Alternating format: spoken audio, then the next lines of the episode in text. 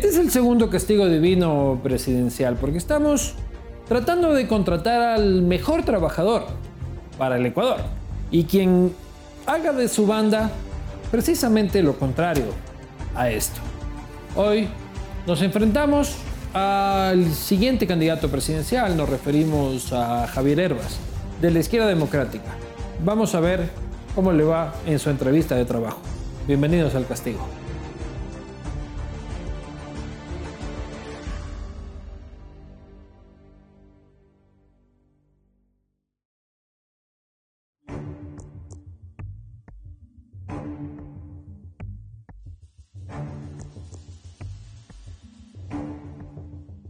Siguiente.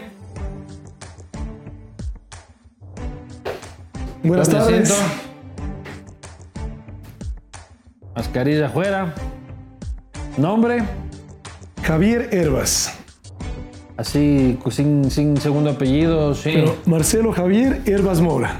Marcelo Javier. Herbas Mora. Usted aplica para el cargo de... Presidente de la República del Ecuador. Vamos con las preguntas. ¿Dónde se enteró de esta vacante? Bueno, el deseo de hacer un cambio positivo en el país es la que me anima a candidatizarme.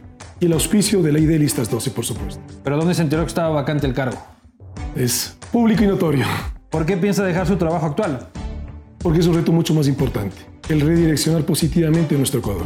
¿Ha trabajado Chuchaki alguna vez? Nunca Chuchaki. Nunca. Aquí no. ¿Borracho? Tampoco. Muy bien. ¿Ha tenido sexo en espacios laborales? No he tenido sexo en espacios laborales. ¿Su aspiración salarial? Mi inspiración salarial, la de un médico ecuatoriano.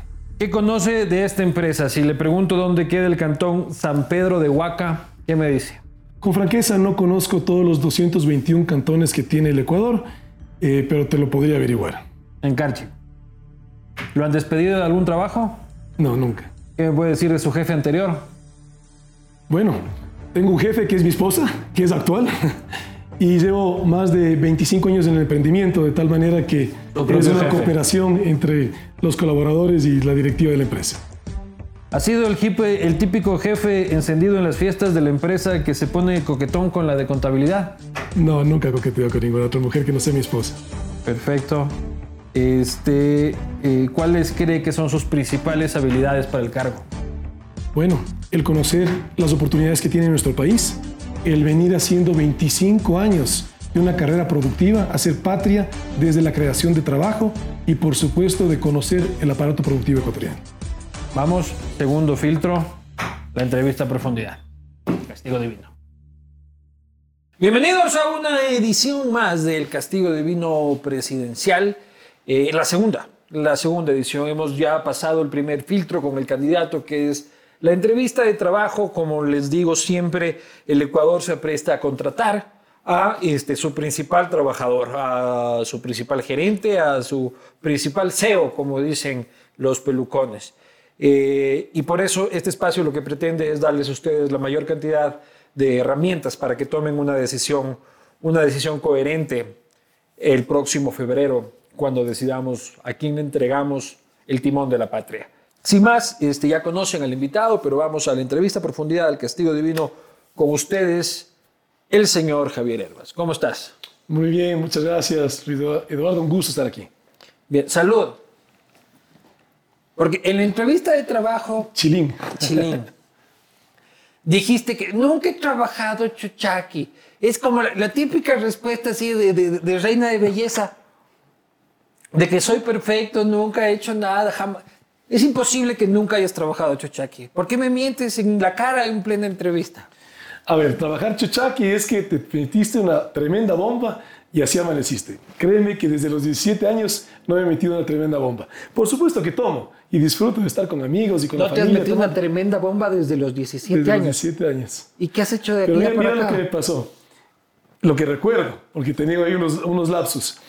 Eh, despierto y estoy mi cabeza en, un- en el inodoro trasbocando.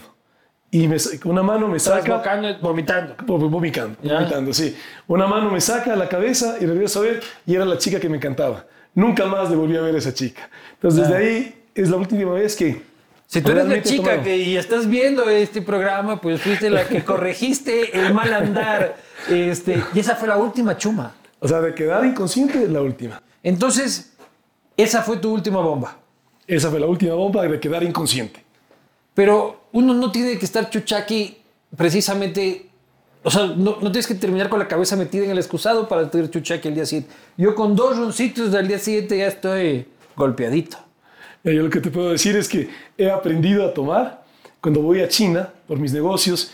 Y he ido 38 veces a China. Y los chinos chupan duro. Y para hacer negocios con ellos tienes que tomar bastante. La ventaja es que en nuestro volumen corporal y también yo creo que es un tema de, entre la raza asiática y la nuestra, ellos pueden tolerar mucho menos el alcohol que nosotros. Ah, se chuman y... Se chuman muy rápido. Y ahí les puedes vos jugar Barcelona, pues loco. Bueno, el problema es que no es tan fácil. ¿Pero porque siempre ellos nos juegan Barcelona? El problema es que tienes una mesa redonda que cuando se chuma el jefe, el subalterno comienza a brindar contigo y luego cada uno. Entonces tienes que mantener ahí una... Solo tienes que aguantarlo de 20. Casi que sí, así es.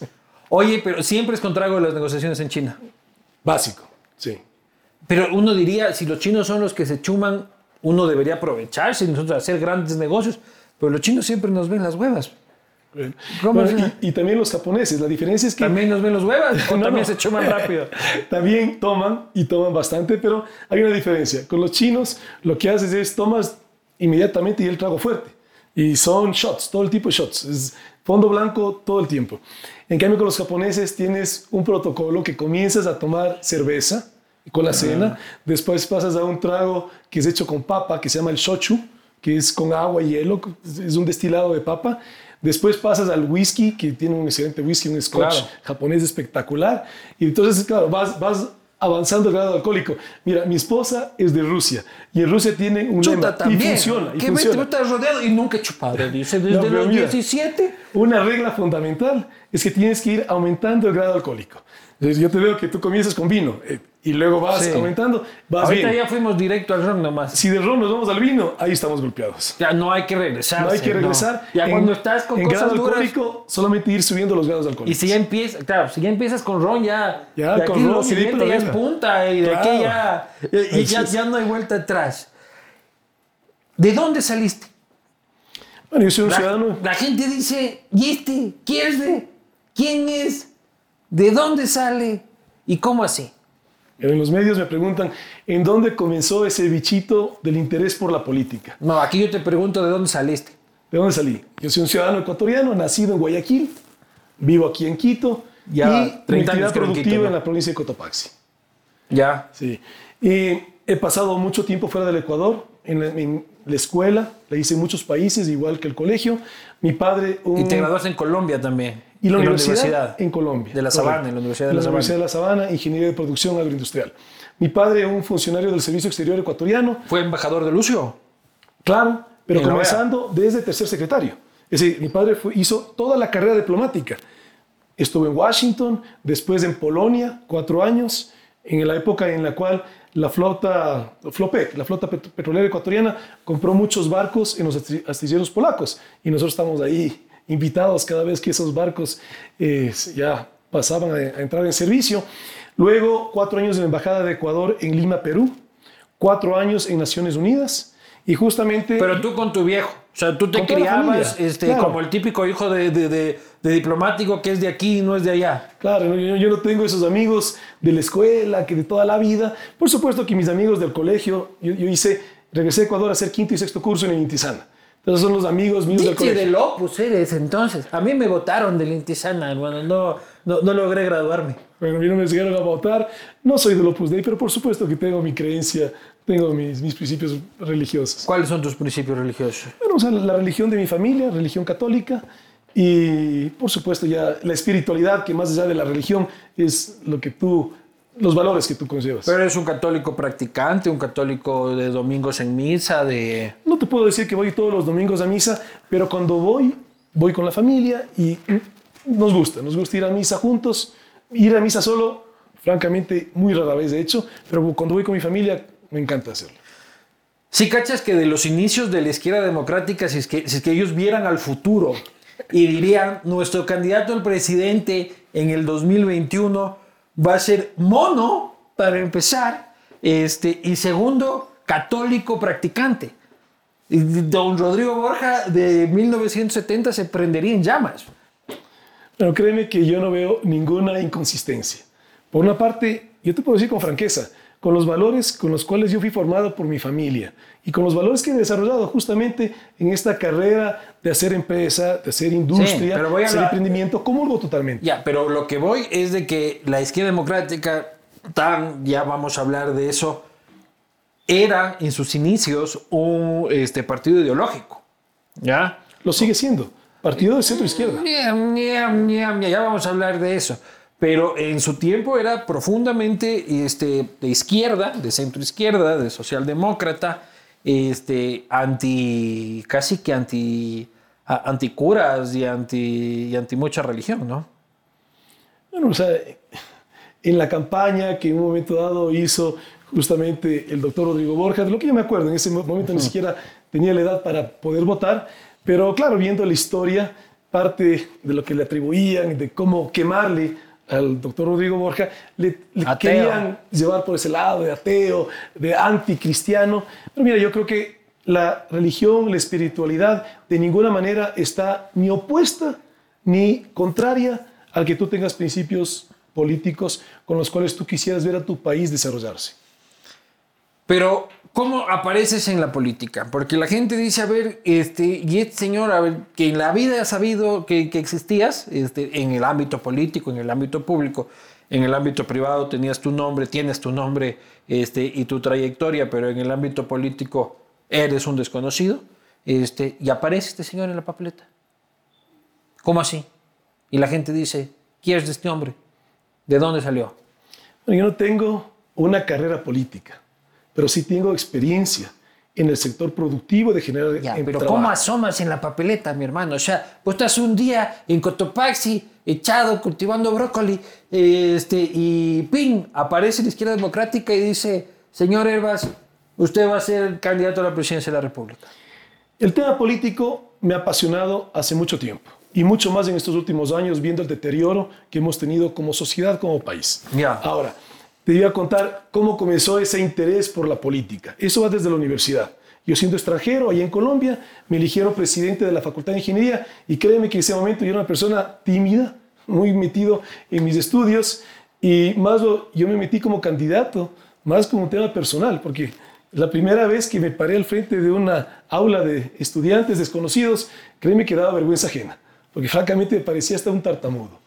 Pero mira, fui electo presidente de la Facultad de Ingeniería y eso para mí fue una vivencia de vida importante, porque no solamente que vencí esa timidez de alguna manera, pero también es esa experiencia de pasar de ser un espectador que puedes opinar, criticar, a ser un actor en donde realmente tienes la capacidad de gestión. Luego regreso acá al Ecuador, ya graduado, cursé una maestría en administración, cursé una maestría en ciencias políticas como un hobby, digamos, no les llamamos hobby, como un interés, como un deseo. Yo siempre he pensado que en mi vejez poder hacer política. ¿Una maestría en ciencias políticas en dónde? En la Flaxo. Y, y, ese interés de ver un país mejor. Yo adoro el Ecuador, te contaba, he vivido muchos años fuera del país y adoro las condiciones y la calidad de vida que puedes tener aquí en el país. Sí, todo pues y todo pues sí, pero a todos nos gusta la política y todo, pero no nos lanzamos de candidatos. ¿Cómo se te ofrece a ti la oportunidad? Bueno, a través de un amigo, yo, hice Porque un curso... no venían, tú no eras este, afiliado y partidario de la izquierda democrática y tal y cual, ¿no? No he tenido una trayectoria política, tampoco una militancia partidista. Claro, entonces, ¿cómo llega? con los valores. Sí, sí, no, no lo dudo, no lo dudo, pero no eras partidario, no eras afiliado, no habías participado en procesos internos en la izquierda democrática nunca, y un buen día aparece tu nombre. ¿Cómo sucede ese acto de alquimia política y, magia? Mira, yo te digo, soy una persona espiritual y la lógica es bien difícil. No me digas que el Dios te mandó sido, a, a no, Andrade. pero te digo que el proceso ha sido muy armonioso. Y te cuento, yo hice un curso de formación en coaching ontológico y ejecutivo, un curso de un año. Y ahí fui compañero de un muy buen amigo y a través de este amigo es justamente como yo llego a tener un diálogo con los directivos de la izquierda democrática y en función de ese diálogo y otro más, termino estando hoy, ahora presentándome como candidato ¿Pero tú propusiste o ellos te propusieron? Fue una conversación que básicamente en función de esa conversación yo les manifesté sin duda mi interés de que para hacer un cambio en el Ecuador tiene que venir desde, arriba. No Porque se suponía que este chico Inti Groneberg, nunca puedo pronunciar su nombre, iba a ser el candidato presidencial de, de la izquierda democrática. Y ese fin de semana, porque fue como un viernes y sábado, este, pimpas, pum, apareciste vos. ¿Qué pasó ahí adentro? ¿Por, qué se barajó el otro? No conozco los detalles de lo que pasó con Inti, pero sí te puedo decir, de, en la conversación que tuvo con, con los directivos de la izquierda democrática, una apuesta hacia el sector productivo, hacia justamente la generación de trabajo, a un futuro del Ecuador donde haya plazas de trabajo. Pero vieron encuestas, supongo, Vilma es, es, es, es experimentada en política y no llega ni al 1%, pues, brother. Mira, yo lo que te puedo decir es que efectivamente, mira, yo efectivamente no tengo una carrera política. Ya, ya, pero, pero, déjame te Estoy diciendo que no llegas ni al 1%, no estoy hablando del pasado, estoy hablando de ahora. Es que yo no tengo una trayectoria política, eso es obvio, pero por supuesto que estamos haciendo las propuestas son las que estamos llevando a la ciudadanía. Te decía, yo no tengo una carrera política, pero sí experiencia en lo productivo. Yo no he saltado de partido en partido cambiándome la camiseta, pero sí he abierto mercados para los productos ecuatorianos de muchos países del mundo. Vamos a hablar de tu trayectoria. Pero hay gente que puede decir, brother, nos cuestas plata. ¿Ya? O sea, nos va a tocar gastar plata en tu candidatura. Y no tienes posibilidades de ganar, no te conoces la gente, este, vas a sacar 1%, 2%, este, y nosotros como ecuatorianos tenemos que sacar las chequeras y pagarte la campaña. ¿Qué le dices a esa gente? Bueno, si hablamos de encuestas, mire la realidad. El 60% de los ecuatorianos está buscando un liderazgo nuevo. El 50% de los ecuatorianos no ha tomado su decisión de voto. La realidad es que el escenario está abierto. Por supuesto, para que en una campaña ya, pero ¿qué le dices a esta gente que dice, yo por qué te va a pagar la campaña a ti, hermano, si es que no tienes posibilidades? No sé, es respetable la opinión de cada uno. La realidad es que justamente me candidatizo porque hay las posibilidades, porque el escenario está abierto, porque como país no nos merecemos tener las obras de un populismo, las obras de un anarquismo, tenemos la oportunidad de redireccionarnos positivamente en esas próximas elecciones. Es una oportunidad, y no hablemos de un nombre ni de una lista, es una oportunidad para el Ecuador de redireccionarse positivamente para así salir de esta profunda crisis económica, social y de valores que atravesamos. Salud, salud. Salud. Solo yo me estoy tomando mi vaso y vos no te estás tomando. Salud. Luego enseñamos las tomas de cómo terminamos con la cabeza en el baño y toda la cosa. Se puede decir también, ¿por qué no los sectores democráticos, donde creo que tú estás este, posicionado, no se unifican? O sea, ¿por qué este, dispersar el voto? ¿Por qué, este, ¿Por qué le exigían, eh, por ejemplo, a Otto eh, declinar su candidatura o que la derecha se junte este, de cierta forma, tú estás en la centro izquierda, eh, aunque tu carrera y tu trayectoria sea de centro derecha, eh, en realidad por, lo empresarial, por lo que... Porque la vida empresarial, mal o bien, te tira hacia el centro derecha. Este, y, y, hay quien dirá, ¿por qué dispersan el voto? ¿Por, ¿Por, qué aparecen 15 gallos en la papeleta? Este, y no unificamos la tendencia, que la tendencia puede ser de izquierda, puede ser de derecha, claramente hay una tendencia que es volvemos al populismo totalitario o no volvemos al populismo totalitario y por qué abonamos la dispersión del voto. Tenemos que hacer una nueva manera de hacer política en el Ecuador. Por supuesto, yo soy un nuevo político, pero esa nueva manera, alianzas bienvenidas, todos los que quieran sumar a la propuesta, pero, de ninguna manera en componendas, de ninguna manera yo te doy para que tú me des algo. O sea, la manera... ¿Quién anda en la componenda? No, me refiero, si tú me hablas, ¿por qué no se hacen alianzas? Invitados, cualquier partido. De hecho, el día de ayer que estuve en Cotopaxi, hay un movimiento independiente en Cotopaxi que ya hizo una alianza, vino, pero sin ninguna condición, sin ninguna componenda. Eso es el punto. O sea, cambiar esa manera de hacer política en la cual, para hacer esa alianza, tú tienes que dar algo a cambio de otra cosa. Aquí lo que nos mueve son las propuestas de tener un Ecuador que se redireccione positivamente. Hay mucho por hacer. Hoy en día como sociedad enfrentamos muchísimas urgencias. Pero ante tanta urgencia, las propuestas. Ya, pero si es que por dispersar el voto gana Arauz, ¿qué te hacemos? Mira, es que no puede ser ese te el escenario en Cotopaxi, hermano. Mira, la realidad, yo, nosotros tenemos nuestras propias encuestas. Lamentablemente... ¿Qué dicen tus encuestas? Como te iba a decir, lamentablemente también hay poder económico. La realidad es que, es que primero está Arauz con el 21%. Pero ¿qué dicen realmente las encuestas? Arauz primero con el 21%. Así es. ¿Y segundo? Lazo llegó a tener el 26% y ahorita está con el 19%. Más bien 19. se ha desinflado. Así se ha desinflado. Así es. Y Los 21, margen de error, están empates, dices más o menos. Más o menos. Y ya cooperas con el 11. Pero ¿cuál es la realidad? ¿Y tú? Pero eso es lo que, no, eso es cuéntame, cuéntame cómo estás tú en tus encuestas. Mira, yo arranco con menos del 1%. Soy un hombre desconocido en el Ecuador. Ah, en tus propias encuestas tienes menos del 1%. Así, pero mira, te, te, explico. Pero falta toda la campaña. Pero tú conoces lo que son las encuestas. Por una parte, las encuestas lo que te muestran es la fotografía de ese momento. Sí. Y en esa fotografía de ese momento es 60% de los ecuatorianos quieren un liderazgo nuevo, 50% de los ecuatorianos justamente no han tomado su decisión de voto. Pero vos sabes estas... que no es que ese 60% va a tomar una decisión de voto distinta sino que ahorita le vale carpeta y luego muchas veces vota según la tendencia. ¿Quién es que está y quién es que medio está ganando? A ver, ya, bueno, ya, no, este sí, este no. Mira, alguna vez en una entrevista me decían, es que en el Ecuador no hay suficiente educación para votar. La realidad no es esa. La realidad es que en el Ecuador hay muchísima necesidad. Y en función de esa necesidad, lamentablemente tenemos malos políticos que tratan de canalizarla en función de un discurso electoral. Aquí nosotros no tenemos ninguna demagogia, tenemos una propuesta. La izquierda democrática, un partido serio, con presencia nacional. Y tú me preguntabas hace un momento, ¿cómo hacemos para no dispersar tanto el voto? Mira, parte de nuestras propuestas, nuevas propuestas, es justamente tienes que tener partidos políticos con definiciones claras en cuanto a requisitos. Si quieres candidatizar a alguien a la presidencia de la República, que tengas estructura nacional, que tengas, mira, la ID Listas 12, el único partido que tiene un instituto de capacitación, Emanuel Córdoba Galarza. Tienes que capacitar. Que era manejado por el señor Mideros, que era un correísta acérrimo. El instituto de Manuel Córdoba Galarza era dirigido por el señor Andrés Mideros, que este tremendo correísta. Mira, la izquierda democrática, sí, sí, sí. Claro, le conozco a Andrés, una persona muy preparada, pero lo que te puedo decir... Muy preparada, pero en el correísmo, pues, brother. Pero no está en el correísmo. Pero mira...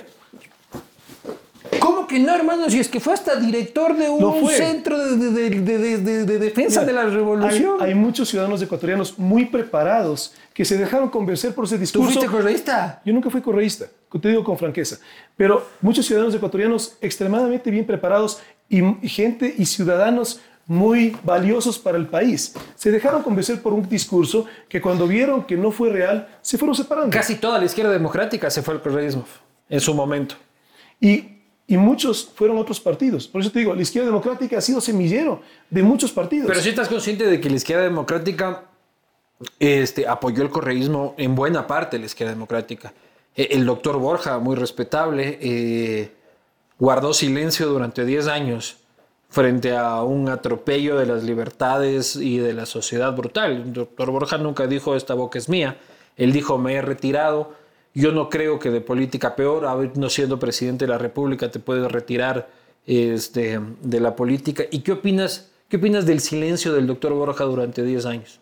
Mira, yo no, no, te quiero dar opiniones personales de alguien, pero sí te puedo decir que estuve es el líder en histórico la casa, de tu partido. Por supuesto, estuve en la casa del expresidente, del doctor Rodrigo Borja, un, una persona excepcional. Eso no lo Hablas, dudo. No lo con él por la cantidad de anécdotas. No Pero lo mira, dudo. Lo que a mí Tiene un gran me castigo caló, divino conmigo, el doctor Borja. Pero lo que yo digo es cómo tú eres el... Lo que quiero que... Tú eres ahorita la cara visible, el líder nacional, si bien puede servir o cambiaron y eligieron a un presidente que no recuerdo el nombre este, del partido. Tú eres el candidato presidencial de la izquierda democrática, ya que no es cualquier cosa. Tal vez ahora está disminuida, pero no ha sido históricamente cualquier cosa. Y el líder histórico de tu partido guardó silencio 10 años durante la cuasi dictadura más horrenda que hemos pasado durante el siglo XXI. ¿Qué opinas de eso? Tienes que tener una opinión. Mira, todas las personas pueden cometer errores. ¿Crees No que fue un error? ¿Cómo? ¿Crees que fue un error del doctor Borja haber mantenido silencio? Yo creo que si tú quieres participar en la política ecuatoriana, por supuesto que tienes que dar tu opinión. La decisión del expresidente, doctor Rodrigo Borja, que lo conversé con él, la decisión de él fue... Le dijiste di por qué no vida- dijo nada. Bueno, lo que, eso te digo, la- en palabras de él, yo he dado mi vida Ya está viendo a esto el doctor Borja cabreadísimo en la caja debe estar. Doctor Borja, sirva su roncito. Él decidió dar un paso fuera de la política y ha sido consistente en eso. Desde que tomó esa decisión hasta el día de hoy. Él sigue dedicado a hacer su enciclopedia política y la sigue nutriendo, sigue trabajando en eso. Pero, casi toda la izquierda democrática terminó en Alianza País. Incluso el hermano del doctor Borja terminó de embajador de, del correísmo, ¿no? Mira, si nosotros nos seguimos lamentando de cantidad de cosas que han pasado negativas en el país, no vamos a poder avanzar. Y han pasado muchas cosas muy negativas en el país. Pero debe haber un mea culpa de la izquierda democrática.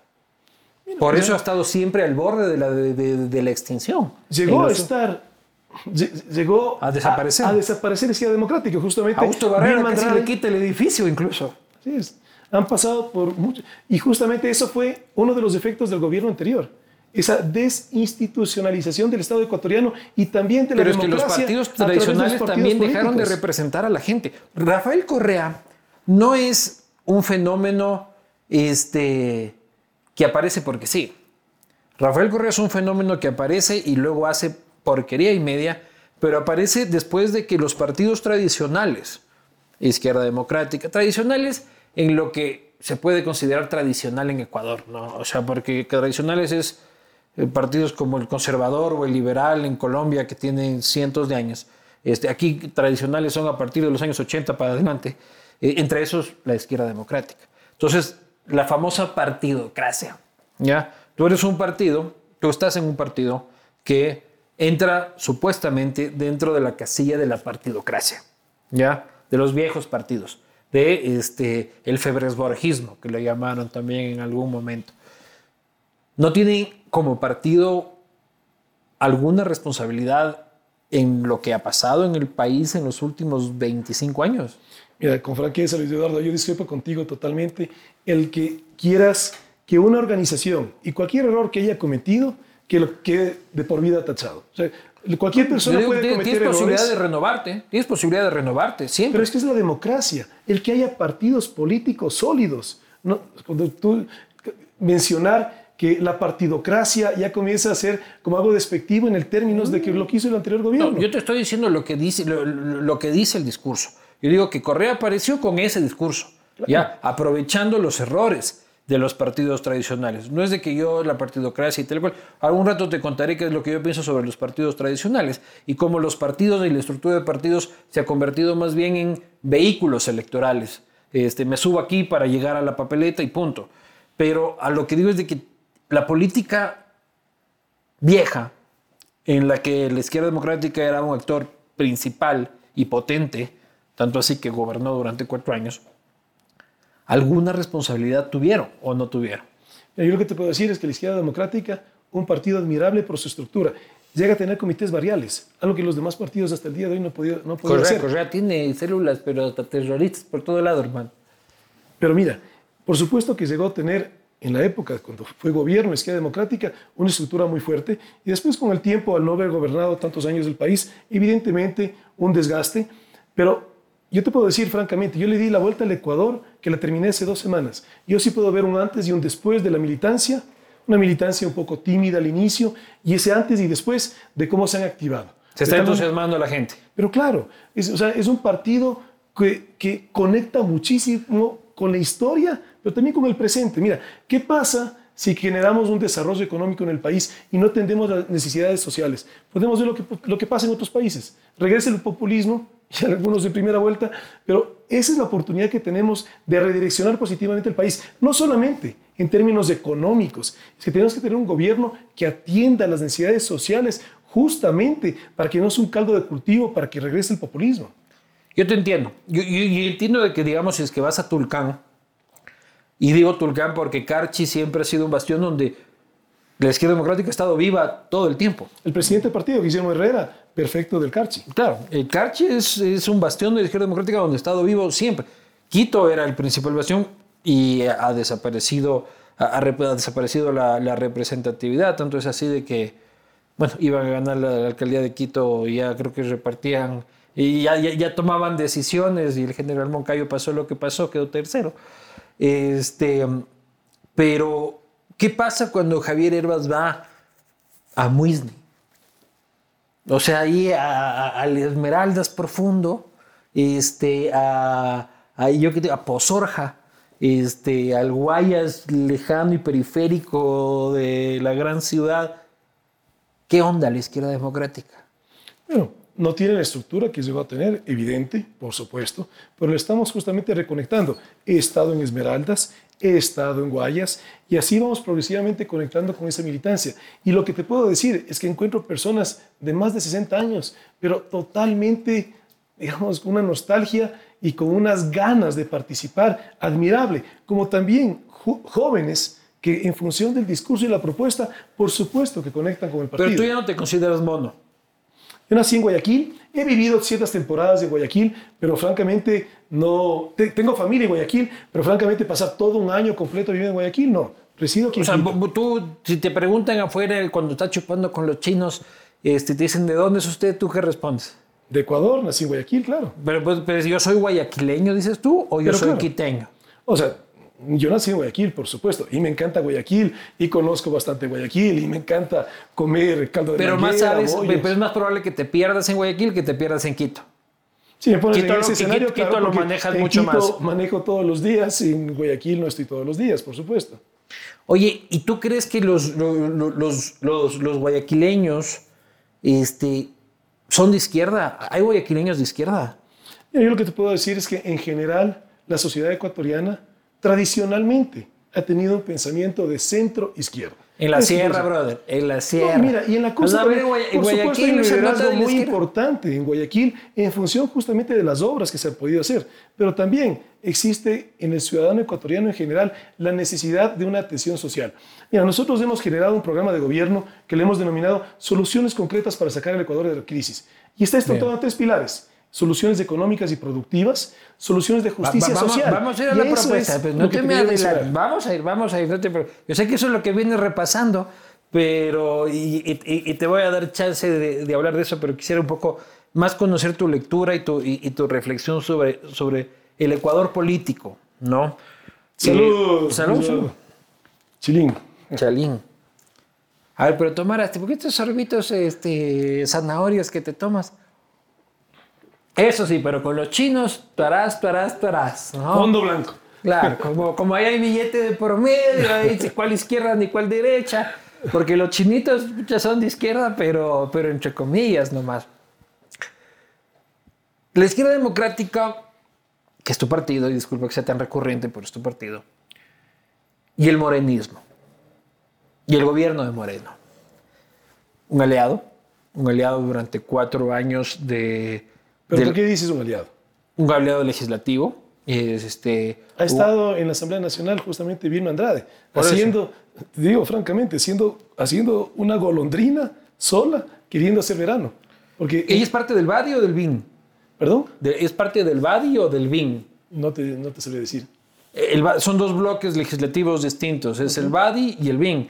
Eh, el BIN es el que está metido eh, Eliseo Azuero y todo, son dos bloques independientes en los que entró Vilma eh, independientes, sino que entre independientes se hicieron bloques. déjame darte una opinión. Porque, pero ¿cómo no sabes cuáles son los bloques de, de, la Asamblea candidata a la presidencia de la República? Eh, por supuesto que yo en la prensa veo que tal partido a favor del gobierno porque votas en alguna ley que, está que el gobierno o propone o está conduciendo.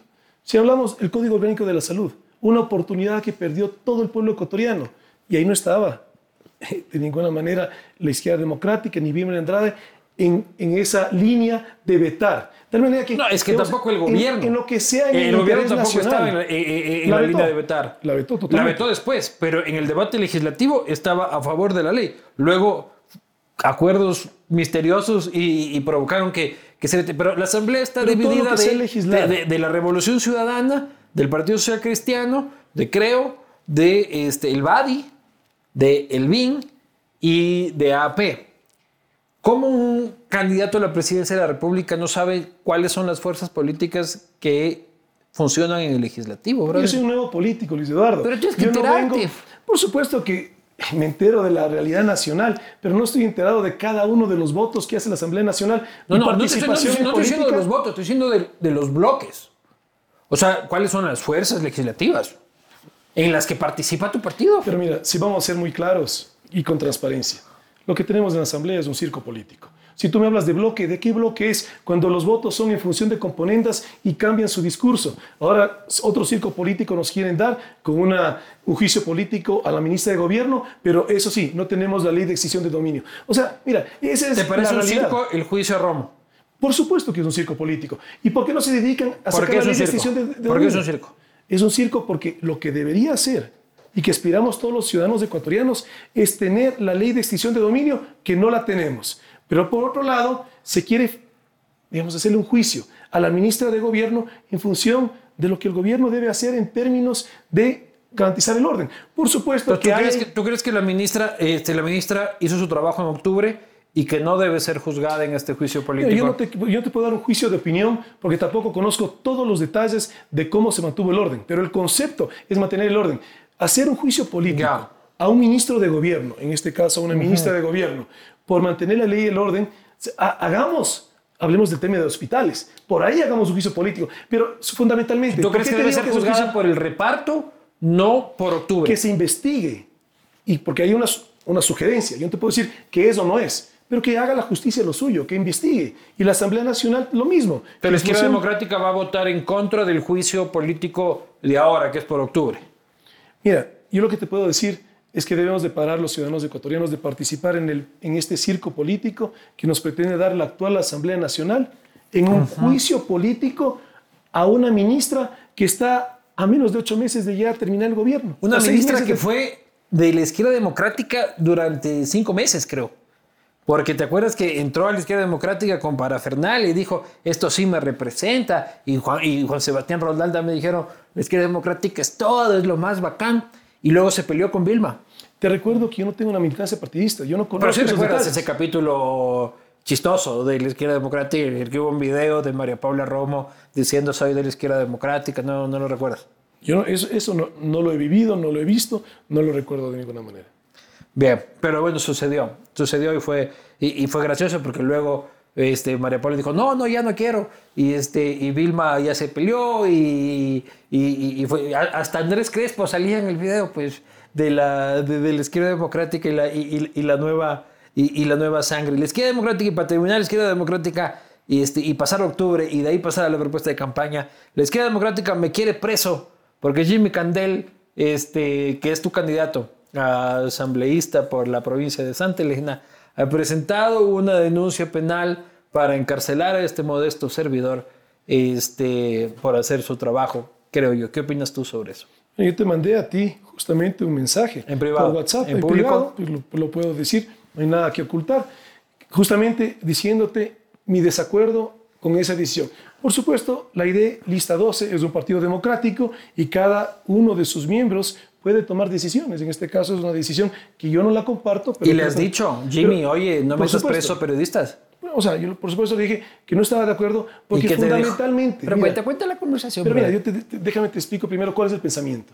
Fundamentalmente, la libertad de, de expresión debe estar justamente cobijada porque al ser, yo hoy en día soy un hombre público. O sea, Cualquier persona puede decir cualquier cosa de mí y mi vida eh, hoy en día ya es un libro abierto. Cuero de cochino tienes que hacer ahora, cuero de cochino. ¿Cuál? Ahora ti como político tienes que ponerte cuero de cochino y tienes que aguantar. O sea, me pueden decir muchas cosas. Yo en mi vida, cualquier eh, cosa que me quieran investigar es un libro abierto, no hay nada que ocultar. De hecho, mi declaración de impuestos la he abierto públicamente. Es decir, entender Pero que lo una vez que eres un hombre Candel. público... Y le ¿Perdón? dijiste, le llamaste a Jimmy Candel. No, pero francamente no hablé con Jimmy, pero sí le mandé un mensaje por WhatsApp. ¿Y qué le dijiste? Que no estaba de acuerdo en esa, en esa acción. ¿Y qué te dijo? Que, bueno, o sea, él está de Bien acuerdo... por usted, dijo. Así. No, la realidad es que, vuelvo, te repito, la, izquierda, la izquier- la idea de listas 12, un partido democrático en el cual cada uno de sus miembros, él se siente ofendido y él ve en el recurso legal cómo lavar esa ofensa. Yo pienso que cuando tú eres un hombre público, cualquier ofensa no es del plano legal. Es decir, tú eres un periodista y que por tu opinión hay un proceso legal, para nada estoy de acuerdo. De la misma manera que yo, siendo un industrial exportador, un lote sale mal y me quiere meter preso. O un contador se, se equivoca en una cuenta contable y le quiere meter preso. Bueno, en el caso de los transportistas sí lo tienes, que haciendo su trabajo se mete contra Bella y tiene razón de ser preso o si Bien. se pasa la velocidad. Pero Eso no nos puede veremos pasar. en los tribunales con, con- con- con el candidato de la ID. Pero, este, pero mira, ningún profesional, más allá de cualquiera, esto no es, no es por ti, es por cualquier periodista ecuatoriano. El que tú investigues y puedas tú, en función de esa investigación, sacar una conclusión, cualquier, digamos, opinión diferente, es en función del diálogo, pero no en una, instancia legal. Eso es lo que yo estoy opuesto. Ojalá que, tu, ojalá que tu candidato entienda eso, porque es tu candidato. Sí, pero vuelvo te digo, o sea, es un Que no era candidato, porque primero creo que fue social cristiano, porque antes hablabas de los camisetazgos. Creo que luego primero fue social cristiano, luego creo que se lanzó a un movimiento regional y, ahora aparece en la izquierda democrática. Pero dejémoslo ahí, el señor Candel, nos vemos en los tribunales, señor Candel, cuando quiera y cuando ordene. Este, octubre, eh, precisamente con el, con, el paro, digo, con, con lo que hablabas del juicio. Y traigo octubre a colación, no por cualquier motivo, Javier. Traigo octubre a colación porque tú eres un industrial de Cotopaxi. ¿ya? Y la industria de Cotopaxi fue una de las más golpeadas durante el paro. No solo porque se paralizó el país y tú seguramente tenías productos de exportación que no podían llegar a Tababela este, para salir, sino porque había bandas delincuenciales este, que entraban a la industria de, Cotopaxi a destruirlo todo y lo veíamos, y lo veíamos en video. No sé si eso pasó en, tu industria como tal. Caballero es un, es un industrial de, Cotopaxi, agroindustrial, exportador de productos este, congelados, eh, ha generado y genera creo que más de 300 empleos este, actualmente. Pero ¿cómo viviste tú ese octubre en el que estabas en la provincia más compleja? Después del Parque del Arbolito, lo más complejo era Cotopaxi. yo creo que todos los ecuatorianos perdimos con lo que sucedió en octubre. No solamente que perdimos en términos de la paralización económica, perdimos en, términos de nuestro amor propio, de dejar ver cómo tanta violencia se puede encadenar, desencadenar, y por supuesto que ahí sí, digamos, una ausencia absurda de liderazgo del actual gobierno que dejó que eso sucediese. Pero hace un rato estaba diciendo que la ministra hizo todo bien. No, no, la ausencia de liderazgo que llevó Políticamente. Políticamente. No policialmente. Claro, ah, absurdo. O sea, la policía tiene que dar un orden y proteger, y ya vemos la violencia que se dio. Pero yo lo que te digo es cómo esa ausencia de liderazgo gestión, facilitó a que se genere tanta violencia. Pero eso de ninguna manera puede justificarte la violencia que se generó en esos paros. Y aquí claramente... ¿Pero cómo lo viviste? ¿Cómo se vivía eso en Cotopaxi? Un caos terrible, una pérdida para todos. ¿En tu empresa? En mi empresa nosotros paramos, el parar, entonces llegaron a la empresa. Llegaron con palos hacia la empresa. Llegaron a los bordes, no, estaba nadie trabajando, entonces nadie entró físicamente. Llegaban a ver si es que alguien trabajaba para que pleguen al paro, porque lo que decían era nadie puede trabajar. Por supuesto, pero a mi vecino, a Parmalat, le rompieron las puertas. Y se metieron. Y se metieron a saquear todos los productos. O sea, una violencia, pero sin precedentes. Todo el país perdió. Y ahora esa violencia sin precedentes ya tenemos, o es uno de los candidatos que quiere atribuirse justamente el, la defensa de la naturaleza. A todos los ecuatorianos. Pero por supuesto, a todos los ecuatorianos nos interesa proteger la naturaleza y las fuentes de agua. Pero no, eso no quiere decir. ¿Qué opinas de Leonidas Isa, que es tu vecino? Básicamente. o sea, yo, yo no me he metido en política para hablar mal de ninguna persona. ¿Pero qué opinas de Leonidas Isa, que es el presidente del movimiento indígena campesino de Cotopaxi. Por o supuesto, no es cualquier vecino. Un movimiento, digamos, un movimiento importante del Ecuador. Pero hace un rato decías que entraban con palos donde tu vecino a saquear. Ahora dices que es un movimiento importante. ¿Qué opinas del liderazgo radical? En mi opinión, vos puedes pensar completamente lo contrario. Pero ¿qué opinas del de, liderazgo de Leonidas Sisa? Yo creo que ninguna persona que en liderazgo de cualquier grupo genere violencia es algo positivo. Que mañana te queman la finca, brother. No, es que cuidado lo que dices, porque las cosas con transparencia es bravísimo. O sea, te digo con franqueza, de parte mía jamás vas a encontrar ni demagogia ni tampoco torearte ninguna pregunta. Cualquier cosa que tú me preguntes, con mucho gusto te la respondo. Pero no es justo que ningún líder ecuatoriano que represente, no importa cualquier grupo que sea, que te lleve a través de la violencia a generar, digamos, esa... ¿Y tú crees que Yacu representa esa línea violenta? Lo tiene en su discurso al día de hoy, cuando quiere a toda la ciudadanía. Mira, un tema sensible, por ejemplo, la minería. Y ahora en, justamente en Cuenca una consulta popular que no es que hablas de la minería, hablas única y exclusivamente de la grande minería. Evidentemente, unas preguntas totalmente condicionadas a que no haya grande minería en el Ecuador. ¿Cuál es la realidad? Somos un país rico en minería y sí o sí la minería se va a dar. ¿Cuáles son las opciones? Tener un Estado que vea un lado y que permita que se desarrolle una minería ilegal, que esa sí contamina. Es la que contamina terriblemente. Y no solamente es hablar de la contaminación de la naturaleza, sino el drama social. Por supuesto, por muchas necesidades, muchas familias ecuatorianas van a trabajar esa minería ilegal exponiéndose a plomo, a cianuro, a metales pesados y luego eso convirtiéndose en enfermedades terminales. ¿Qué tenemos que tener? Un Estado que toque esos temas sensibles y que por supuesto lo regule. Pero mira, ¿cuál es la realidad? Eh, si hablamos de la industria petrolera, lo que es hoy en día el petróleo no es lo que era hace 30 años. Hay muchos, mucha tecnología y normas ambientales. Si hablamos de la minería, mira, países que son emblemáticos en el cuidado de la naturaleza, Canadá, Australia, Chile, y sin embargo desarrollan minería. Entonces, lamentablemente, malos políticos ecuatorianos quieren, y, y mucho más en época electoral, quieren meterle miedo a la ciudadanía. Y en función de ese miedo, ir colectando votos. La realidad, hablarle a la ciudadanía de manera transparente, como lo que es. La minería...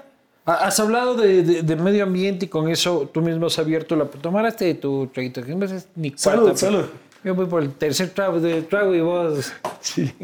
Nunca creas en alguien de un partido de izquierda que dice que nunca ha trabajado chuchaqui y que ahí está hueveando con el primer trago. Siempre hay verdades. Tú mismo este, pusiste eh, el tema de ambiente, que es uno de los, de, los temas ya de propuesta que, que, íbamos a tratar, eh, minería. Hablas muy claramente de que se habla y se, y se enfoca el discurso en gran minería, eh, pero que no se trata de la minería artesanal ilegal que, que es altamente nociva y que no quepa la menor duda. No, no la minería artesanal, la minería ilegal. Claro, bueno, se escuda la ilegal en la artesanal, pero tienes razón con la aclaración. Este, incluso la minería ilegal es un mecanismo de lavado de activos del narcotráfico. Eso es un tema enorme y mucho más grave. Si no vayan a ver en Buenos Aires, en la provincia de Imbabura, lo que está sucediendo. Pero el ambiente no solo es minería.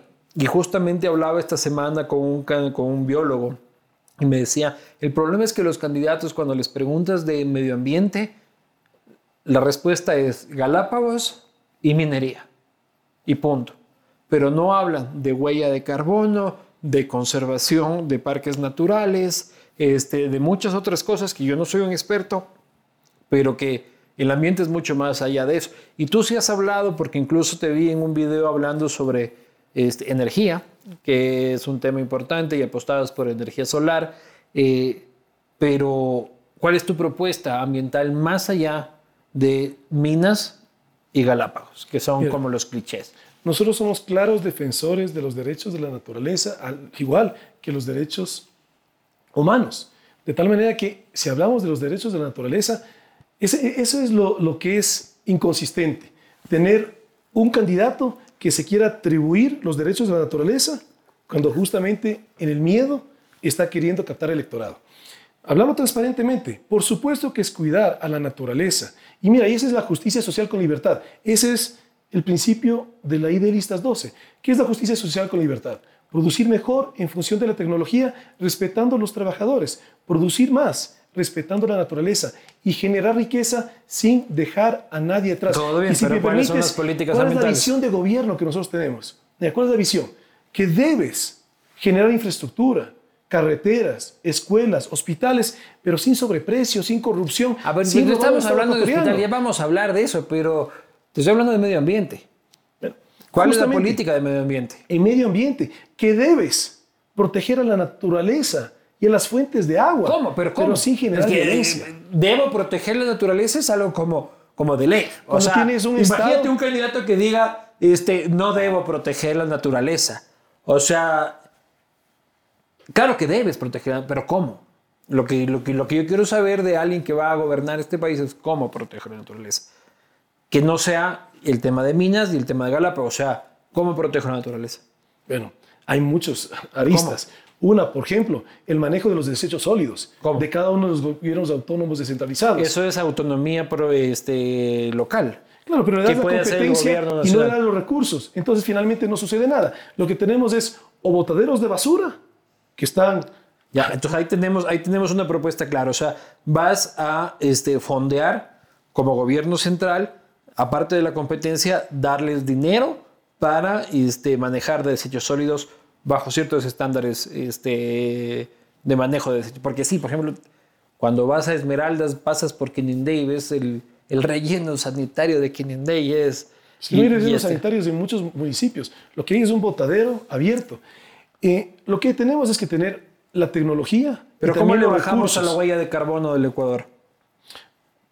Ahí tienes que tener una política pública que fomente justamente la arborización. Mira, un sector importante de la exportación ecuatoriana en potencial, que no es la realidad, pero es en potencial, es el sector forestal ecuatoriano.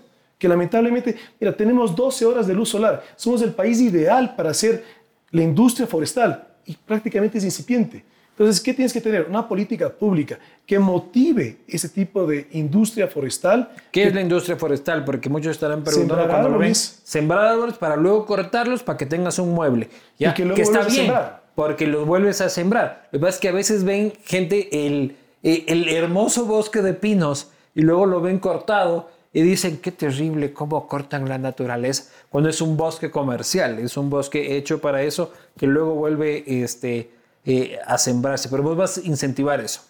Bueno, por supuesto, como industria, tienes que proteger los bosques primarios, eso es obvio. Ahí no puedes generar una industria ni agrícola ni forestal. O sea, tienes que tener una política pública transparente. ¿El Yasuní? Mira, en, el en términos petroleros, lo que ya No, no, no, no, déjame te, te, defino. En términos petroleros, nosotros tenemos que pasar de ser un modelo de desarrollo económico extractivista a un modelo de desarrollo económico de exportación. Pero para pasar a hacer ese trance, por supuesto que necesitas recursos y tienes que proteger esa industria estratégica como es la industria petrolera. Ahora, si tú me hablas del Parque Nacional Yasuní, por supuesto es un parque nacional. O sea, eh, no hay, tres, hay, tres, o cuatro bloques incluso que ya topan el territorio del Yasuní. En parques nacionales no puedes tener una industria extractivista. O sea, es lo que sí tienes que tener. Pero ya están extrayendo, ¿qué vas a hacer como presidente? Si es que ya vas, a retirar a, sacar, pero no puedes permitir que haya más. ¿Sí? En el Ecuador hoy en día estamos haciendo 530 mil barriles. Tenemos una capacidad de oleoducto de 810 mil barriles. Hay un potencial de crecimiento, pero mira la realidad en este momento, cómo está el precio del petróleo. Entonces, hay una industria petrolera que quiere desarrollarse. La realidad es que mientras el precio del petróleo siga así y mientras tengamos la pandemia, evidentemente el precio del petróleo no va a subir. Entonces, de tal manera que más bien lo que tenemos es que llevarnos lecciones de lo que estamos viviendo. Y una lección fundamental es que justamente el petróleo no es el futuro del Ecuador. Ya vemos cómo el, el, precio, el commodity, el precio del petróleo, cómo fluctúa y cómo fluctúa para abajo, afectando la economía ecuatoriana. Y ya vemos también cómo mientras tenemos actividades económicas tan golpeadas en el Ecuador, como es el turismo, por efecto de la pandemia, del el comercio, por efecto de la pandemia y por el abandono del gobierno, tienes una agroexportación ecuatoriana que sigue creciendo. Esas son las oportunidades que tenemos como país. Tenemos que tener una política pública que fomente la agricultura, la agroindustria, la agroexportación. Esto nos lleva directamente a economía. Tu plan económico, este, lo adelantaste eh, hace algún rato, pero ya hablaste sobre que el petróleo, que es como, bueno, o sea, no es como que eh, es el principal motor de divisas de la economía ecuatoriana, tiene que ser como una inyección para generar otro tipo de industrias que luego terminen reemplazando a esta en el mediano plazo, que sería el éxito en realidad. Pero tú vas a recibir, en el caso de ganar, un gobierno y un país y un Estado absolutamente quebrado, ¿ya? Que vas a tener que buscar para las colas, para pagar la nómina de, de un obeso Estado también, en el que el rol de pagos es enorme tienes unos acuerdos ya este, establecidos por este gobierno con el Fondo Monetario Internacional, FMI, que antes la ID versus FMI eran este, siglas absolutamente eh, contrarias. ¿Cuál va a ser tu política fiscal? Bueno, categóricamente no podemos aumentar ningún impuesto. Y esto no es un discurso electoral. Eso es la realidad si vemos los países que han entrado en recesión económica en crisis económica, los que más rápido han salido son justamente los que Pero no han vas a respetar los impuestos. acuerdos con los multilaterales hechos por este gobierno. Por supuesto. Así como los, de- los Así estos impliquen asuntos tributarios. No, no, es que vamos en orden. Asuntos tributarios, impu- aumentar impuestos de ninguna manera. No puedes asfixiar más al ciudadano de la familia ecuatoriana. ¿Qué es lo que sí debes de hacer? Inyectarle liquidez al aparato productivo. Y te iba a mencionar, esa es la propuesta en términos económicos, el Fondo para el Arranque Productivo. Captar a través de los multilaterales, juntas banca pública, con garantía soberana, en el caso concreto de la CAF, al 1.8% de interés a 18 años plazo. Con el BID, tasas aún menores, igual que con el Banco Mundial. Y mira, el interés es mutuo. El multilateral quiere que Ecuador cuide su dolarización. Somos la única economía dolarizada en Sudamérica y Ecuador debe de cuidar la dolarización. Es fundamental para que podamos salir de esta crisis económica. Pero te iba a decir, eso es en historia de los países que han entrado en crisis económica, los que más rápido han salido son los que no han ido por la vía de los impuestos. Lo que tenemos que hacer es, tú tienes dos mecanismos. El uno para financiar un presupuesto del Estado desfinanciado como el que tenemos. Del uno, el, me- el mecanismo irresponsable, el aumentar impuestos. Y tenemos que evitar un incendio social en el Ecuador. Ese no es el, el camino. El otro mecanismo es contraer deuda que vaya al aparato, eh, al aparato productivo del Ecuador. Y eso es el Fondo para el Arranque Productivo. Primero, destinado para los negocios que se siguen cerrando el día de hoy. Es decir, tenemos que parar con el aumento del desempleo en el Ecuador. Hablamos de restaurantes, cafeterías, hoteles que Con se están crédito. cerrando. Con crédito. Pero claro, y con banca pública, pero entendiendo con lo que es la banca la pública. venta del Banco del Pacífico. Pero eso es fundamental. Necesitamos al Banco de- del Pacífico y por eso mi reiterado llamado al presidente Moreno que no vende el Banco del Pacífico. El siguiente gobierno, lo urgente es reactivar la economía, recuperar plazas de trabajo y necesitamos una banca pública entendiendo con lo que debe ser la banca, banca pública. Una banca pública es evidentemente una banca de desarrollo. No puedes hablar de una banca de desarrollo cuando tienes las mismas tasas de interés que la banca privada, los mismos plazos que la banca privada y las mismas condiciones de garantía que la banca privada. Eso tiene que cambiar. Te menciono yo la tasa de interés de Ah, entonces captación. tú quieres diferenciar la competencia.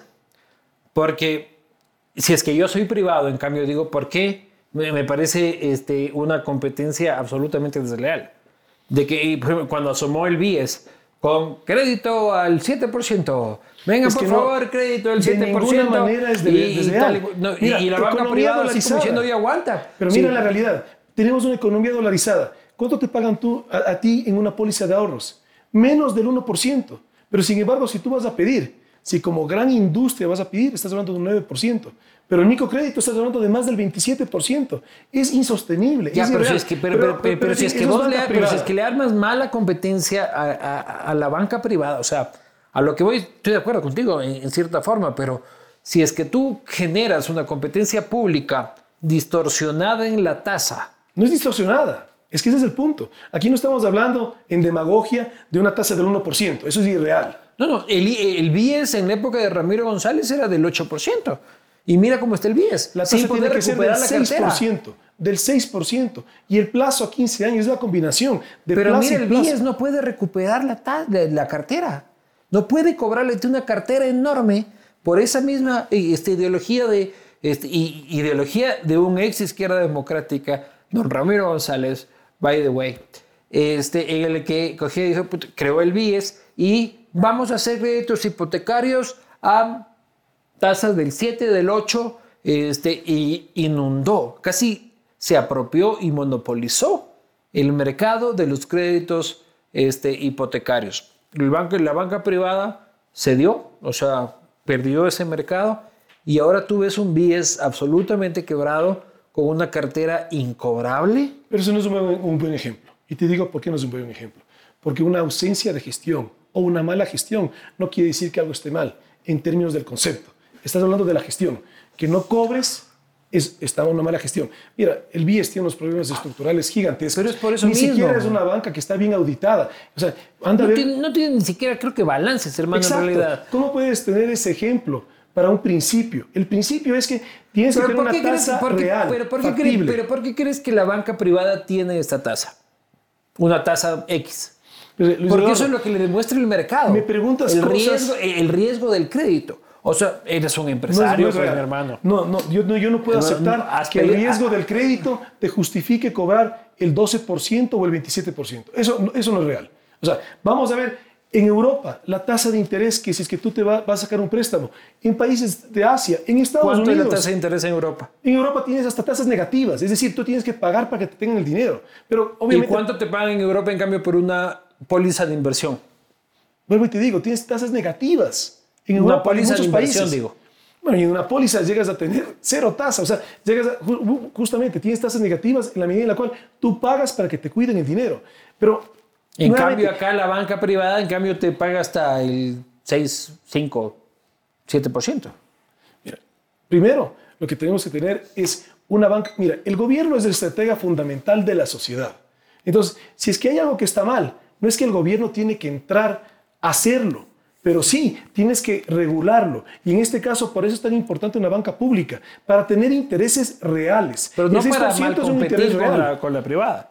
Y yo no tengo nada que ver Y- con la privada, es pero, más, pero ni te me digo una cosa, Pero aquí lo no que, estamos lo que digo hablando es de de que competencia. Aquí estamos hablando Sí compites no, final. es que aquí estamos hablando de llenar un espacio que no estás llenando. Tú crees, tú en tu emprendimiento, si es que te estás pagando unas tasas del 27%, tú sales adelante. No, aquí vivimos en la pobreza, loco. Pero, lo pero que dime, pasa. si tú sacas un préstamo de esos, ¿puedes pagar esa tasa? No. Es irreal, exacto. Entonces lo que estamos hablando es de llevar a tasas reales, a tasas de lo que es la economía en el mundo, pero concretamente aquí en el Ecuador, por supuesto no podemos tener una tasa negativa, pero sí podemos tener una tasa del 6%, porque la captación es al 1.8. Es decir, el banco hasta gana colocando el 6%, pero no puedes forzarle a la Es que el banca banco tiene que, que, ganar, pues loco, ¿qué, qué- qué? tiene que ganar. Pero por eso te digo, por eso es la colocación al 6%. Y, los- y la banca privada puede participar en esto. Pero aquí de- tenemos que ser mucho más ágiles como desde la política pública. En ausencia de algo, un gobierno que sí genere la política pública para que dé los préstamos. 6%, 15% de 15 años plazo. ¿Y cuál es el orden? Tenemos que parar con el aumento del desempleo. Que, se- que no sigan cerrándose negocios. Todos los negocios que están en la central de riesgos, que no han cumplido con la banca privada, que llegue la banca pública a refinanciarlos. Segundo lugar, Vas a, profesionales comprar, vas a independientes. comprar cartera. Pero claro, tienes que, sa- tienes el que sacar, el que te vas a meter, hermano. Eduardo, tienes que sacar esos negocios de la central de riesgos. Tienes que evitar que sigan cerrando. Es algo que se puede y que se debe hacer. Vas con a decisión comprar cartera. Tienes que sacarlos de la central de riesgos. cartera. Y que te, te vas a volver el candidato de la banca. Porque si es que los bancos van a poder deshacerte de morosos contigo, pucha, Mira, dime tú, qué solución le das a esos negocios que están cerrando. Ah, tienes que refinanciarlos. Eso es. La banca pública tiene que refinanciar, por lo tanto, sacarles de la central de riesgos. Pero ¿por qué le mandas el mayor. hueso al Estado? Porque el Estado va a cobrar. Aquí no estamos hablando que los ecuatorianos no, no, pagan. o no. No, eso, eso, es- eso no es verdad. el, que, el que quiebra, el que quiebra, quiebra, brother. Mira, Y si es que ya me sacaste del calzoncillo, ¿qué? ya no tengo que pagarte, brother. es que no puede ser esa filosofía que el último apaga la luz. Tenemos un. El que que me es preocupa es de país que tu, tu filosofía es el Estado agarra el hueso. O sea, y, y los privados Es que no es un la hueso. carne. No, no, sí. Es pues. que no es un hueso. Tú le estás diciendo a la banca privada, pásenme los que no pueden pagar. Básicamente le estás diciendo eso. Tú le estás Pásenme diciendo los que no pueden pagar. Ustedes quédense con los que tienen capacidad de pagar. Mira, Y yo me, y, y yo me traigo la gestión de cobro y tú. déjame te lo explico bien. Lo que le estás diciendo es al ciudadano, a ese negocio, que no cierre, que no aumente el, el desempleo. ¿Y cómo lo haces a un, a un negocio que está en la central de riesgos? Sácale de la Pero en central de riesgos. sabes lo que te estoy diciendo. No, no, pero yo por eso te estoy respondiendo. Estás asumiendo los problemas. Pero vas a poder cobrar. Es que no estás diciendo que te vas a llevar el problema, el hueso. Te estás llevando, darle oxígeno a un negocio, no es llevarte el hueso. Es asumir una responsabilidad que tenemos que tener un gobierno que asuma responsabilidades, pero no un gobierno populista que te dé migajas y que esas, en esas migajas siga un continuismo de una sociedad que no se levanta. Aquí lo que tenemos que reconectar al ciudadano ecuatoriano con la responsabilidad de ser un actor económico, pero no cerrando negocios. Un negocio que entra en la central de riesgos, tienes la responsabilidad de sacar ese negocio de la central de riesgos. ¿Y cómo lo vas a hacer? Con el Fondo para el Arranque Productivo. Y te decía, primero, parar con el cierre de los negocios. Se puede y se debe hacer. Si tú fueras el dueño de un negocio que está cerrando, la gran mayoría de negocios no están cerrando por, por picardía o porque quieres ganarte algo. Están cerrando por una pandemia y por un abandono del gobierno. Esa es la realidad. Y este Tienes gobierno que está este, cobrando anticipadamente el impuesto a la renta. Pero, Por lo tanto, hay, hay, que hacer algo. Lo que no podemos es quedarnos impávidos de decir, agarramos el hueso porque no es agarrar el hueso. En primer lugar, parar con el aumento del desempleo. En segundo lugar, tienes tantos jóvenes independientes, periodistas, ingenieros, arquitectos, odontólogos, que ni el sector privado ni el sector público les puede ofrecer trabajo. Tienes que darles en política pública esa opción y como banca pública es la posibilidad de hacerlo. Que en función del emprendimiento, ese profesional, si hablamos de un periodista, que te puedas colocar tu lugar de poder hacer periodismo, de hacer entrevistas.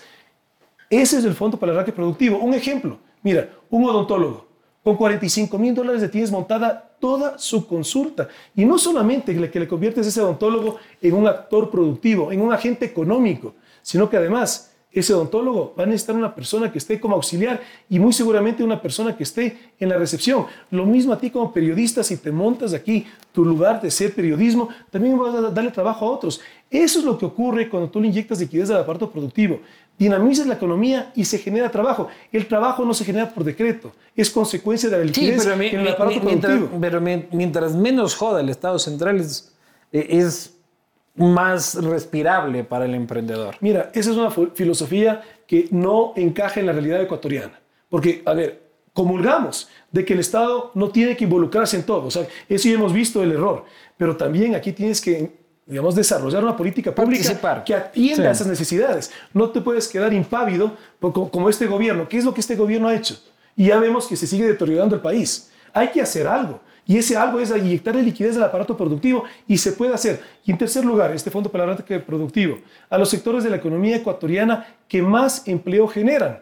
Hablamos de construcción, de agricultura, de turismo, de pesca. Es decir, necesitas inyectarle liquidez al aparato productivo para que la economía se dinamice. Y ahí sí, salimos de este problema que A es este círculo vicioso. Pero claro, pero crédito que va al aparato productivo, no al saco roto que es el presupuesto general del Estado, que es lo que está pasando con este préstamo de los 6.500 millones de dólares, de los cuales 4.000 Ah, ya son administrados por este gobierno. internacional. Yo pensé que crédito este, del B, de crédito para los No, productores. de multilaterales. Tienes que traer dinero a la economía ecuatoriana, con la CAF, con el Banco Mundial, con el Banco Interamericano de Desarrollo. Y sí es posible. El objetivo es 6 puntos del PIB. Es ambicioso, pero es posible y se debe hacer. O sea, el primer paso es con los multilaterales. A futuro, Seis puntos de más deuda. O sea, estamos hablando de 6 mil millones, básicamente. Pero mira, aquí diferenciamos. tu objetivo es Hablemos- 6 mil millones más de deuda. Esta es una deuda Pero ya estamos por los 70. Ya, ya, No, todos es que- dicen eso, loco. No, no, no, es que no. Todos dicen eso y ya llevamos como 80 mil millones en deuda. Ya casi estamos superando. ¿Cómo sales? Dime tú, ¿cómo sales de este problema Ya. económico de las arcas de Estado? Ya, yo no sé, yo no soy candidato que a la presidencia de la República. concreta. Es que yo no soy candidato a la presidencia de El la República. Ecuador Tú necesita darme esa respuesta a mí, no, no yo dando, a ti. pero tú le estás tachando No, con no, que es no, un no. hueso. Yo, No le, no, hueso, yo es le estoy que discutiendo. hacer. Es que ni siquiera estamos hablando de lo mismo, porque yo estábamos hablando antes del tema de la compra de cartera vencida, de cartera incobrable casi de la banca privada. Ahora lo que estamos hablando es de deuda pública internacional. Para el aparato productivo Claro. exclusivamente. ¿Cuál es la deuda en relación al PIB que tiene el Ecuador hoy por hoy? Eh, ¿Cuál es la deuda que tiene el Ecuador? hoy por hoy? El PIB es 106 mil millones de dólares. ¿Cuál es la deuda? Vamos transparentando eso ¿Cuál es la deuda? ¿Cuánto calculas tú? 70 mil millones. Primero, por ejemplo, si transparentemos, hablemos del, IES.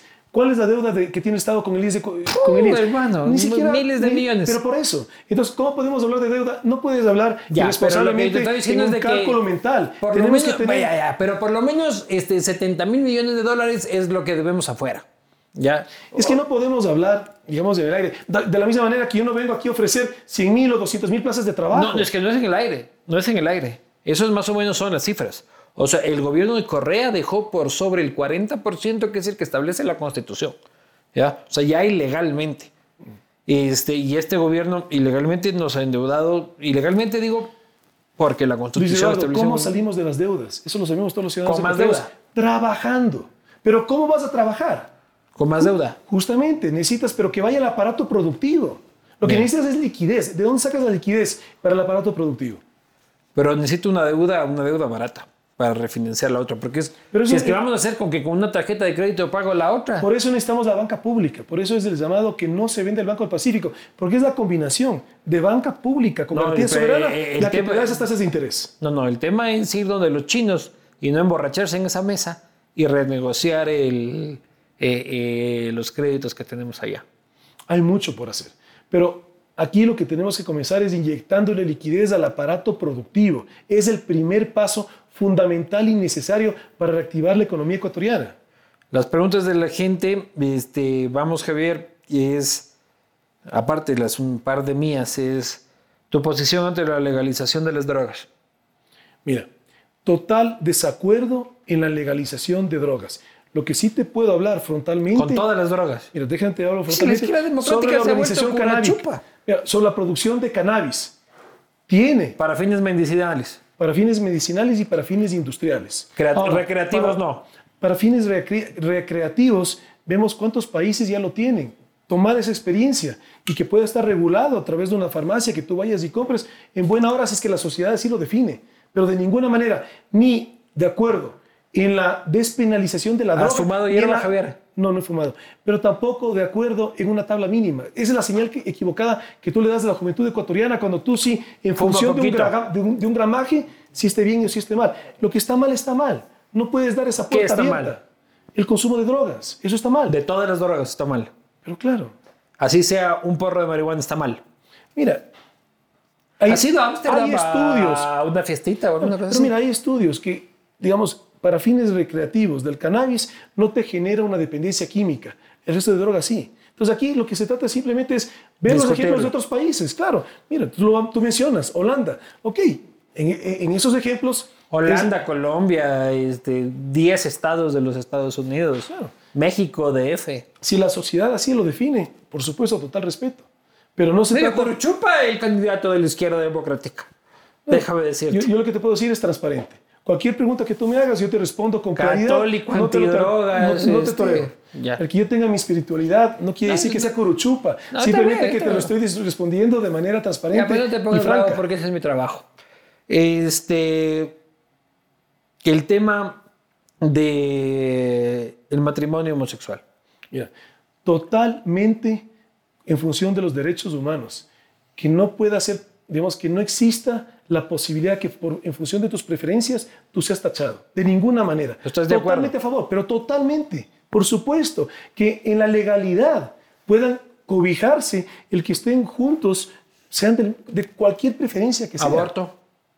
Yo tengo mis valores en función de eso. Yo pienso que la vida comienza desde la concepción, pero nunca dejaré que mi manera de pensar esté por encima de la política pública y Si mucho menos presidente de la y mucho República menos de un estado que- laico como el Ecuador. Si es que tú tienes que vetar.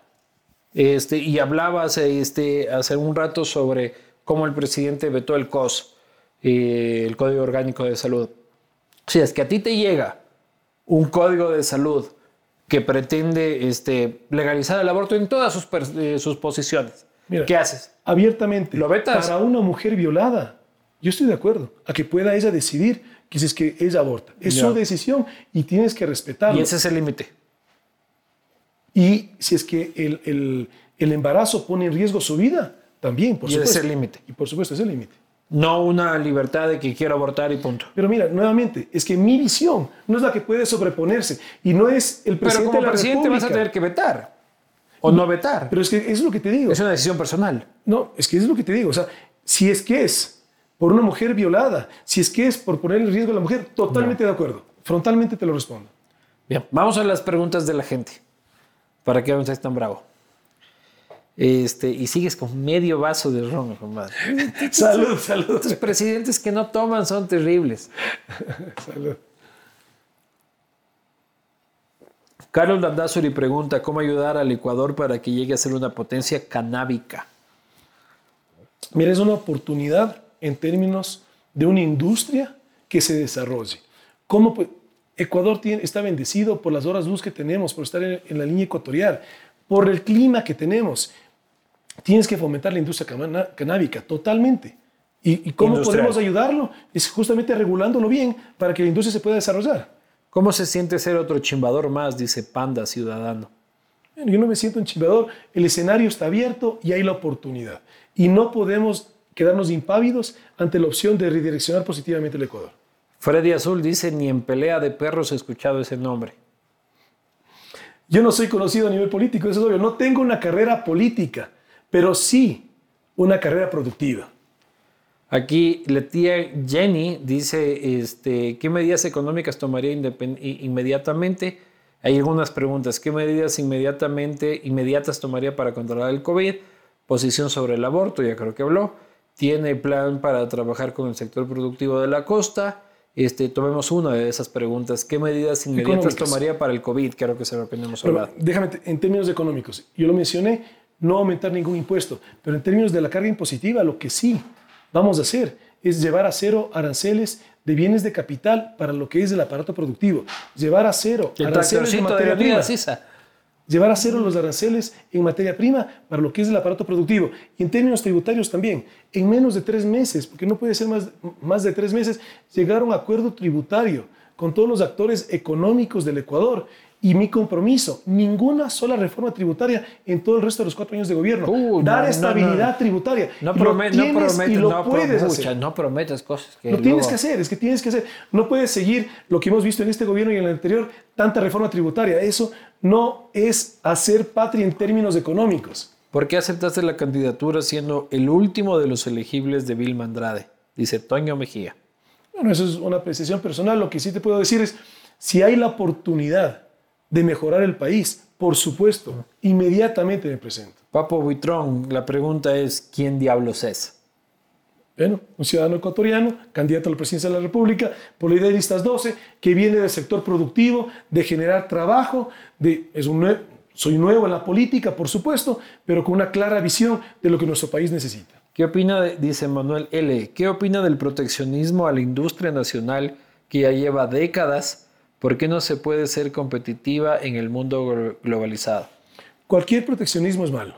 Pero a ver, aquí lo ¿Cualquier proteccionismo es qué? Es malo. O sea, si tú vas desde la política pública a generar un proteccionismo a una industria, cualquiera que ésta sea, eso es malo. Pero lo que tienes que hacer es, digamos, una, una hoja de ruta. Por ejemplo, aquí la propuesta también es abrirnos en acuerdos económicos al Ecuador. Lo que decía, pasar a ser un modelo de desarrollo económico basado en la exportación. En ese abrirse, un acuerdo económico justamente es una negociación. Mira cómo los malos políticos ecuatorianos nos han limitado a toda la sociedad ecuatoriana a tener acuerdos económicos en función de ese miedo que le emiten a la ciudadanía que un acuerdo económico desaparece el campesino, el que, el que siembra, el que tiene vacas. Esa no es la realidad. Un acuerdo económico es una negociación en la cual tú le puedes dar temporalidad, en la cual tiene esa industria que inyectar tecnología. Pero ¿cómo inyectas tecnología? Dándole acceso a crédito. Por eso, te, repito, el Fondo para el Arranque Productivo, tienes que inyectar liquidez al aparato productivo para que en función de la tecnología, esos, hay un discurso, hay un sean competitivos. Hay un debate enorme que tenemos que hablar sobre subsidios en ese sentido, pero, pero ya no nos da el tiempo. Pero yo te, yo te respondo, yo no estoy de acuerdo en ningún subsidio. Pero no puedes sacar ningún subsidio, ni, ningún subsidio. Pero lo que no puedes Eliminarías los subsidios todos tú. De ninguna manera en este momento. No puedes quitar ningún subsidio. ¿qué me dices? Por la situación. No estoy de acuerdo en ningún subsidio. Mantendría los subsidios todos. Pero por supuesto, no le puedes quitar ningún subsidio en este momento a ningún ciudadano ecuatoriano por la situación económica que estamos pasando. Primero resolvamos eso y luego, conversemos qué subsidios, subsidios se pueden quitar. Cuyo dice, eh, Cuyo, se diría así. ¿Es verdad que las brocoleras en Cotopaxi bombardean las nubes para evitar las lluvias? Mira, ahora en campaña política, otra vez, un candidato a la presidencia de la República quiere meter ese tema. ¿Quién es? Otra vez Yacu. Por supuesto. Estás de bronca vos con Yacu a muerte, ¿no? Pero es que yo no. Pero, mira, esa es la, triste, la tristeza de la política ecuatoriana. Pero bombardean Que los malos políticos nos... Pero dime, ¿cómo económicamente puede ser factible? Fabricio, Fabricio Correa, que es brocolero de tu zona, este, alguna vez sí me dijo de que sí le echaban bomba al, cielo. En el pasado, pero hace muchos años, hubo una industria que sí trajeron algunos cañones, que, que, hacían unos ¿Cuál era la lógica de esa pendejada? La lógica era que no les granice. pero eh, en la práctica era inviable. De hecho, entraron... Que no granice. Sí, esa era la lógica. Porque te quema la, la plantación o qué? Si te cae el granizo, a, cualquier plantación obviamente te lo va a dañar. Pero eso pasó hace muchísimos años. Entraron la gente de la zona a romper eso y, de ahí no, se ha podido hacer. Tú no le echas bomba al cielo. Dime, es que es inviable. Por supuesto que no lo hago, pero dime, ¿cómo puedes tú pagar una avioneta para ah, que es esté... en avioneta, yo pensé que eran cañones. Ese es el discurso. En su momento dado eran como unos cañones, yo nunca los vi, pero decían que sonaban como cañones y que eso disipaba las nubes. Nunca lo vi. Pero la realidad es que ahora están hablando que son avionetas que bombardean las nubes. Económicamente, ¿tú crees que es factible que pagues los costos de un avión para que esté lanzando quién sabe qué, para que disuelva las nubes? Es inviable. Lamentablemente, te repito, los malos políticos ecuatorianos le meten miedo a la ciudadanía y en función de eso quieren captar votos. I am only sleeping, dice Mike Covering. ¿Qué es lo que se siente ser el sepulturero de la idea? Dice. Bueno, la idea más bien está reactivándose y volviendo a ser ese partido emblemático que lideró el Ecuador. Justicia Ecuador dice cómo los envíos de divisas al exterior pueden superar sus ingresos, según su declaración de impuesto a la renta, y me adjunta eh, tu declaración al impuesto a la renta en el que tu ISD, tu salida de divisas, es superior a tu impuesto a la renta en el 2019, en el 2018. Justamente yo lo volví público y, está, y, y todo es transparente. ¿Por qué? Porque justamente ¿Eres yo... exportador? No, no por el tema de... Por supuesto, eh, por exportador, pero no es por ser exportador per se. Porque obviamente viajo y he abierto muchos mercados donde antes no se vendía Chupando con los chinos hay que, hay que meter la, tarjeta. Pagas con la tarjeta de crédito. Yo no hago transferencias al exterior de dinero. Lo que hago es pago con la tarjeta de crédito y esa es la es estadística. con los chinos esta. Eso es la estadística que está ahí. Hoteles, en 2019 te gastaste 1.300 dólares, solo el 5%. Este, en en lo que tenías que hacer afuera. Y está bien, ¿no? Cada cual. Puedes pagar hoteles y pasajes, pero es, no es transferir dinero. Y pagaste, que es lo que importa, ¿no? Hay otros que no pagan, en todo caso. Espérense. Porque hay gente que a mí me, parece muy gracioso de cómo paga tantos impuestos. Qué chucha, o sea, el problema es pagar o no pagar impuestos, o sea, ¿pagas o no pagas? Siguiente pregunta. ¿Cuál es la razón determinante para ser candidato a la presidencia? Y por qué al haber sido la quinta opción de un partido muy cuestionado? Mira, la realidad es porque debemos evitar un incendio social en el Ecuador. Tenemos la oportunidad de redireccionar positivamente el país. No podemos dejar pasar ese tren de la historia ante la opción de una izquierda populista, ante la opción de una izquierda anárquica, poder tener una opción seria, que los ecuatorianos no nos conformemos con las obras del populismo, que no nos conformemos con las obras de ninguna filosofía que quiere generar en el ciudadano ecuatoriano un mendigo donde el Estado le quiere lanzar migajas, que volvamos al Ecuador un país productivo como lo puede ser y tenemos ese potencial. De hecho, eso es lo que yo he hecho. Si no consigue dos votos, ¿se enojaría con su mamá por haber escogido otro candidato? Dice José I.C. Mira, la realidad es que vamos a ver en las elecciones. Mira, yo ya he dado la primera vuelta al Ecuador, comencé la segunda y lo que te repito, hay una militancia que está conectándose, hay un discurso claro, no hay demagogia, aquí es una oportunidad para todos los ecuatorianos. La realidad, vamos a ver tú en los números cómo vamos a ir subiendo. La penúltima, ¿por qué copias las ideas de Isidro Romero? Dice barroco ecuatoriano recargado.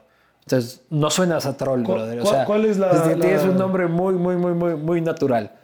¿Qué se la copia de Isidro Romero? No sé, eso dice, ¿por qué copias? No se le ha copiado nada. Este es un troll de Isidro, creo. Este, ya aquí en Chuchaceres ya habíamos dicho eso.